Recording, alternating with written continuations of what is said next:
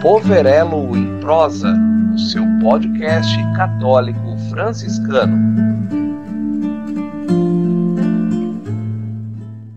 Olá, paz e bem, queridos irmãos, queridas irmãs. Estamos aqui para mais um podcast Poverelo em Prosa. Bem-vindos. A paróquia Maria Imaculada, em conjunto com o Santuário Senhor do Bonfim, trazem para nós mais um tema para enriquecer a nossa evangelização. Eu sou a Sônia, da Pascom Santuário Senhor do Bonfim. E hoje temos uma convidada muito especial, a irmã Bernarda, da Congregação das Irmãs Clarissas. Bem-vinda, irmã. Fique à vontade, apresente-se para nós. Muito obrigada, Sônia pessoal da Pascom e de Santo André, também da paróquia, né? Nossos queridos irmãos. É, eu sou irmã Bernarda, né? moro aqui em Cascavel, Paraná, do Mosteiro Mãe da Providência. É, sou nordestina, né? Lá dá para se sentir pelo sotaque, mas estou aqui em Cascavel já há 12 anos. Viemos aqui para a fundação desse novo mosteiro, né? Em Cascavel, lá do Rio Grande do Norte, e agora estamos aqui já, o Senhor nos tem aumentado o número, estamos em 15, e seguimos então nossa missão de irmãs de clausura da Ordem de Santa Clara, aqui então em Cascavel. Ai, que bom, muito bom estar falando com você, viu, irmã? Muito bom mesmo. A gente aprendeu um pouquinho mais. E o nosso tema de hoje é Santa Clara de Assis sobre sua história, sua fraternidade e a sua importância nos dias atuais. Eu acredito que vocês vivem um pouco disso, né, irmã? Sim, com certeza. Então eu quero perguntar para você, como que se procedeu a vocação de Santa Clara? Você pode nos ajudar? Uhum. Então, é, Clara conheceu Francisco quando já estava propriamente convertido, né? Em que ele começou a fazer pregações na, na cidade de Assis, na igrejinha que tinha lá de, de São Jorge, quando se costumava é, ter essas pregações, e ela foi escutando, né? Aquele homem que falava tão bem do Evangelho, da pessoa de Jesus, e foi se encantando, né? Com aquilo que Francisco falava e com aquilo que ele vivia já com seus irmãos, que estavam iniciando é, essa nova forma de vida na igreja, de uma vida medicante, né, que viviam inteiramente na providência de Deus e da vivência do evangelho e da pregação, né, em total pobreza e fraternidade. Então, Clara se encantou por essa forma de vida, né, que era apenas de homens, pobres homens que viviam nessa peregrinação é, na fé no Senhor e, e, e na aprovação da, da, igreja, né, que estava começando, e ela se encanta com esse, esse gênero de vida e vai alimentando em seu coração esse desejo de, de também seguir os passos de Francisco. Depois, então, ela conhece Francisco, né, e começam a, a ter, vamos dizer, um acompanhamento vocacional, né, é, durante mais ou menos um ano, Clara vai se encontrando com Francisco, e ele vai orientando ela no caminho de Deus e discernindo, né, o que Deus estava pedindo a ela, até que ela convenceu-se, né, que Deus realmente a chamava para esta vida. Francisco também tendo esse discernimento junto, né, como seu pai espiritual, é, então acolhe o desejo de Clara de tornar-se, vamos dizer, como um deles. Só que ela não poderia viver a mesma vida dos irmãos, né?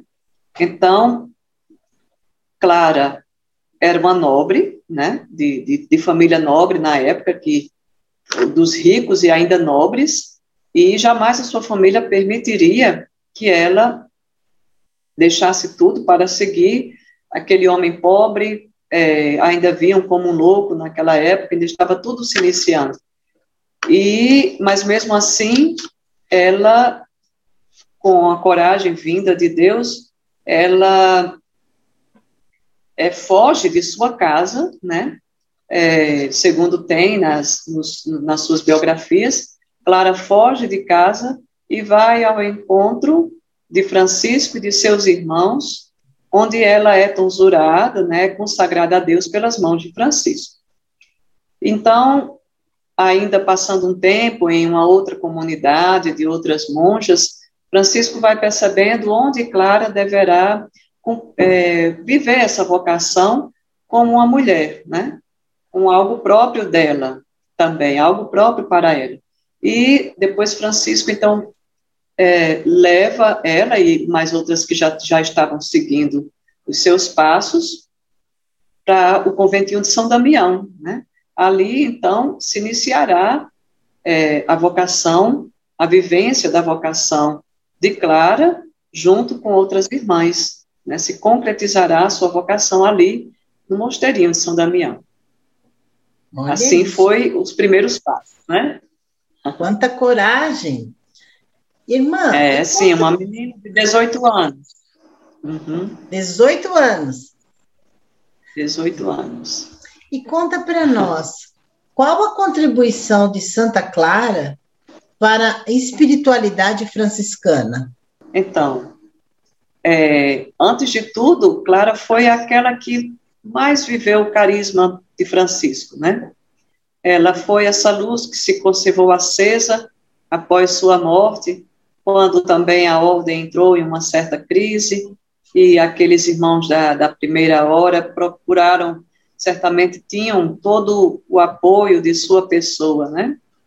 E antes de tudo isso, né, o grande, ela foi a grande luz que ficou acesa ali no início do franciscanismo. Mas também teve um acréscimo da, da pessoa de Clara para a, a, o carisma franciscano, porque ela viveu o lado inteiramente contemplativo da vocação franciscana, né? Nós sabemos que Francisco de Assis teve até momentos de dúvida se deveria pregar ou viver em oração, né? E ele até pede o discernimento a um dos frades e a Santa Clara, que diz que, que não, que Deus o queria pregando mesmo. Mas Clara vai viver essa dimensão contemplativa tão desejada por Francisco. Quer dizer, a ordem franciscana tem todo um lado contemplativo, só que de uma em uma integridade total será Clara e suas irmãs que viverão. Então, é, essa presença de, de, de, um, de irmãs totalmente voltadas para Deus, lembrando essa centralidade de Deus na vida da ordem, na vida da igreja, será uma grande graça para a Santa Clara e as irmãs, né, que vão, de uma forma muito especial, dar esse fundamento, né, maior à ordem franciscana. Certo. Mais ou menos por aí, né? muito bom. Irmã, Fale para nós um pouquinho sobre Santa Clara e a Eucaristia. Uhum. É, todas nós já somos acostumados a ver a maioria das imagens de Santa Clara, ela está com o ostensório nas mãos, né? É, é, é, é a maioria da, das suas imagens, das, dos seus santinhos, ela está assim. Isso para nós já é uma imagem muito clara, né? Daquilo que ela deixou como, como sinal de sua vida eucarística, né? Aquela, aquela imagem, essa imagem vai lembrar de um momento em que é, os invasores, né, quando estava em guerra em Assis, alguns invasores muçulmanos que estavam invadindo a cidade de Assis, chamados sarracenos, né, e tentando também invadir o conventinho de São Damião. E então, vendo isso, as irmãs recorrem a ela e Clara vai rezar junto de Jesus Eucaristia para pedir a ele que proteja as suas filhas de, de qualquer ataque é, do mal, daqueles, daqueles homens que estavam invadindo o seu mosteiro. E a partir dali, Jesus fala, a partir da, do tabernáculo, né? Eu sempre vos guardarei. Então, de repente, aqueles homens se dispersam e não mais invadem o mosteirinho de São Damião. Então, a partir daí, se colocou essa imagem é, para até o dia de hoje, né? Em que Clara sustenta o ostensório. Foi no momento desses. Mas, então, nós podemos perceber ali, nessa imagem, a intimidade de Clara com a Sagrada Eucaristia, né? É a esposa junto ao seu esposo. Ela, então, ficou nos indicando que ele é o Senhor, que ele é aquele que está junto conosco, aquele que nos protege, aquele que nos guarda, aquele que se fez nosso caminho. Né? Claro, em todos os seus escritos parece estar sempre dizendo: olhem para o Senhor, olhem para o Senhor, olhem para Ele que é o espelho, olhem para Ele que se fez nosso caminho. Então, esse simbolismo de sua própria imagem fala de, de sua intimidade profunda com Jesus e com Jesus Eucaristia, com quem ela teve essa experiência tão forte de confiança, né, e de libertação de qualquer mal que pudesse assolar aquele mosteiro.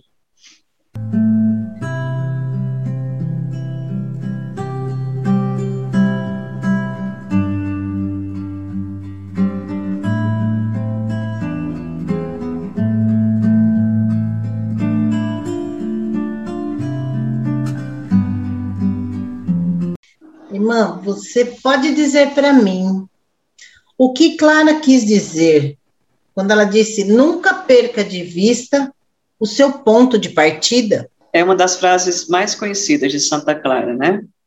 Que ficou mais popularizada. Então, na verdade, sim, Clara estava encorajando a uma de suas irmãs que permanecesse firme em seu caminho, né? Não olhasse para trás aqui em um sentido negativo. Esse olhar para trás como ponto de partida, então seria um olhar positivo, né? De lembrar-se daquele que a chamou para o segmento do Senhor, de lembrar-se do primeiro amor, né? Daquele que nos atraiu, que nos chamou, que nos moveu a segui-lo.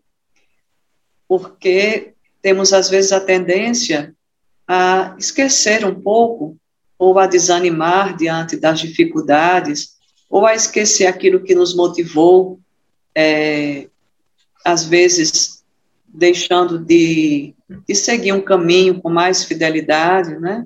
Então, Clara vai dizer isso a Inês de Braga, né? Depois se torna também santa, e vai dizer isso para cada um de nós, né? Não perca de vista seu ponto de partida, ou seja, Lembre-se de como você começou. Lembre-se do seu primeiro amor. Lembre-se e siga adiante, né? que te espera o ponto de chegada.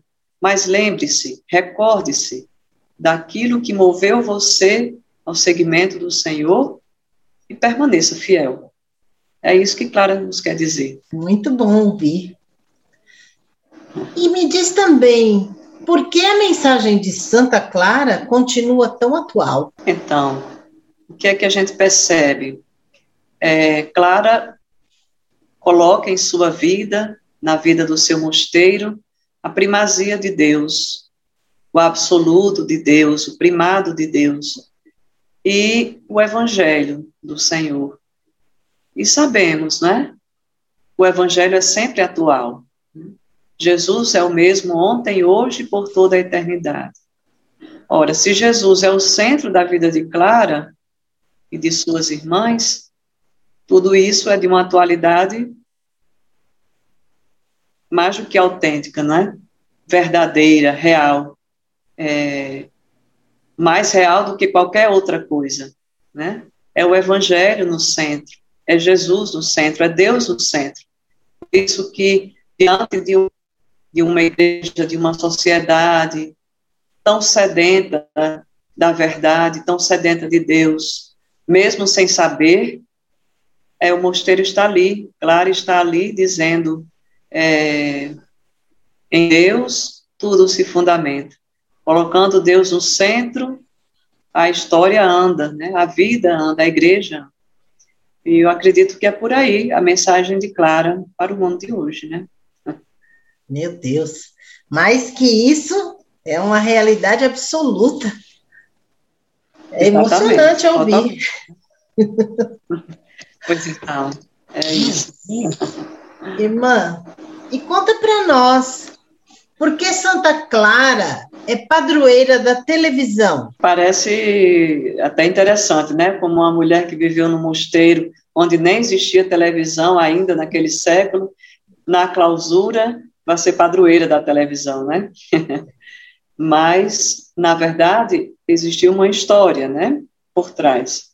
É, Clara, estando doente, já perto do, do final da sua vida, não pôde acompanhar suas irmãs que estavam se dirigindo à, capela delas para a celebração do Natal.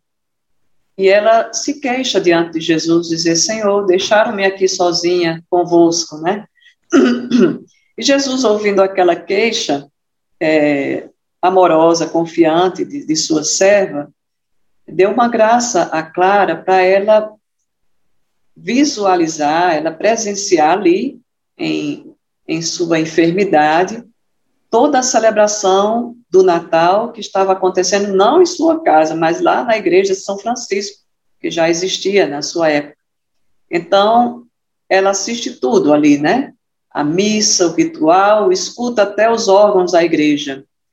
E quando as irmãs chegaram, ela até brinca: vocês me deixaram sozinha, mas Deus não me deixou. e eu pude ver tudo o que se passou na igreja do Pai São Francisco. Então, diante dessa, dessa imagem à distância, né, esse que Deus lhe deu, é, em 1958, o Papa Pio XII, a pedido também de, de ministros da ordem franciscana e outros e outros da família franciscana, outras pessoas também, é, declarou Santa Clara como patrona da televisão por essa graça que ela teve de ver uma celebração, um acontecimento à distância, como se fosse realmente um, algo televisionado, né? Pedindo a ela a graça de que esse instrumento fosse usado para o bem, né?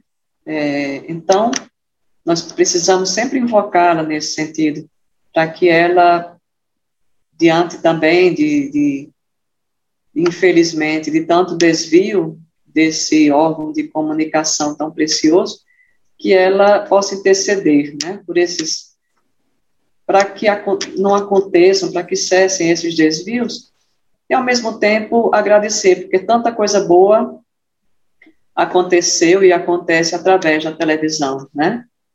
sobretudo a própria evangelização da igreja, é, que se tornou tão mais fácil também por esse meio de comunicação, né?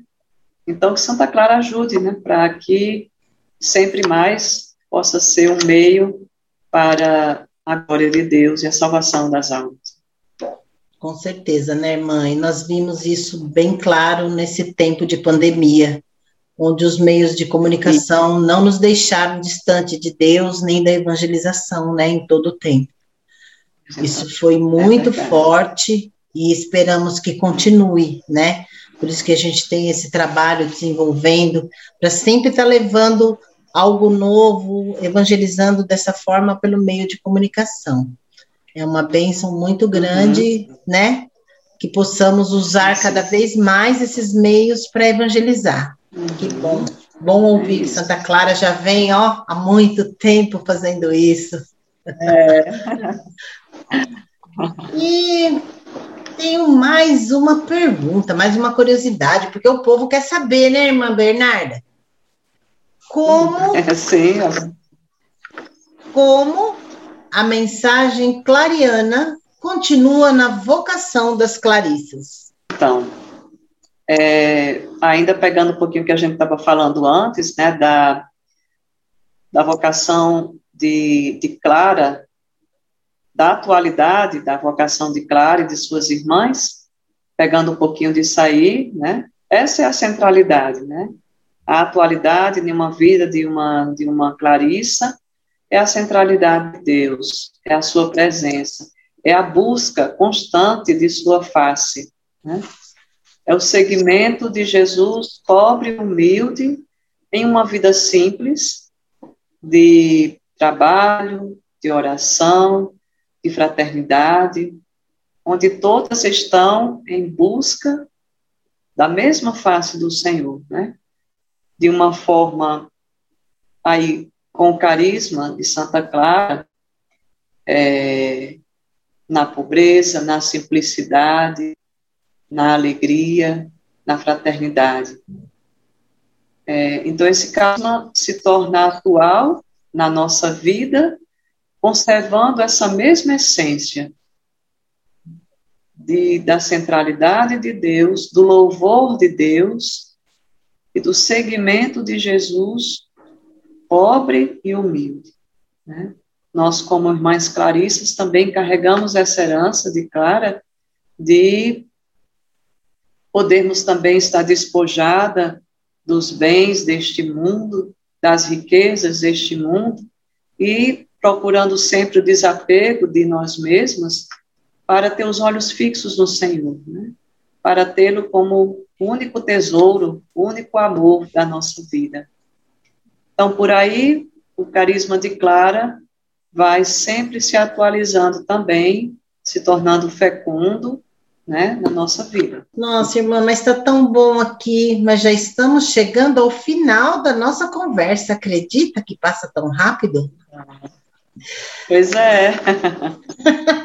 Mas com certeza, eu acredito que teremos um outro momento, se a senhora aceitar um novo convite, para a gente se aprofundar um pouquinho mais sobre Santa Clara, porque eu acredito que ela tem muitos feitos, não é? Sim, sim. É uma vida, assim, plena de, de acontecimentos também, né? Da graça de Deus que foi sendo realizada nela, através de suas palavras, de seus atos, né, de tudo aquilo que ficou da história mesmo dela para a humanidade, para a igreja. Então agora eu vou pedir a você que deixe para nós as suas considerações finais, porque chegamos ao fim.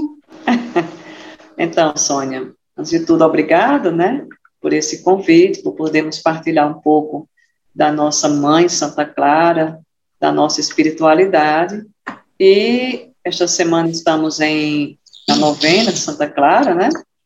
E é, colocando toda a igreja em suas mãos, consequentemente todos os que estão nos ouvindo, e pedindo a ela sempre mais a graça de que possamos ser cristãos, cristãs de nome de fato.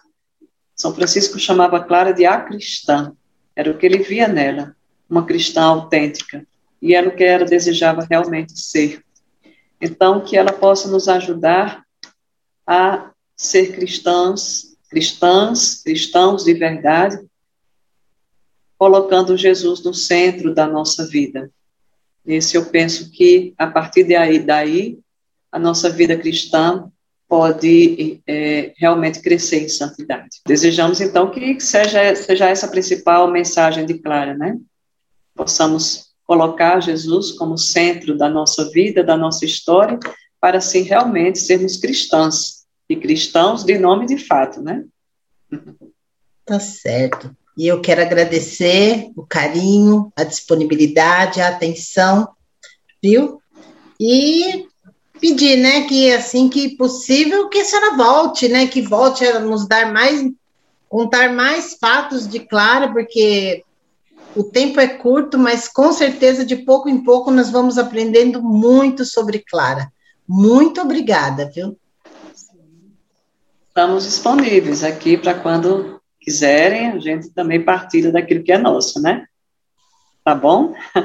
tá bom, irmã Bernarda. E agora eu quero agradecer ao nosso público em geral e pedir a vocês que compartilhem, ajudando assim a continuarmos evangelizando pelos meios de comunicação, para que possamos multiplicar a nossa evangelização. Paz e bem, e até o próximo episódio de Poverelo em Prosa.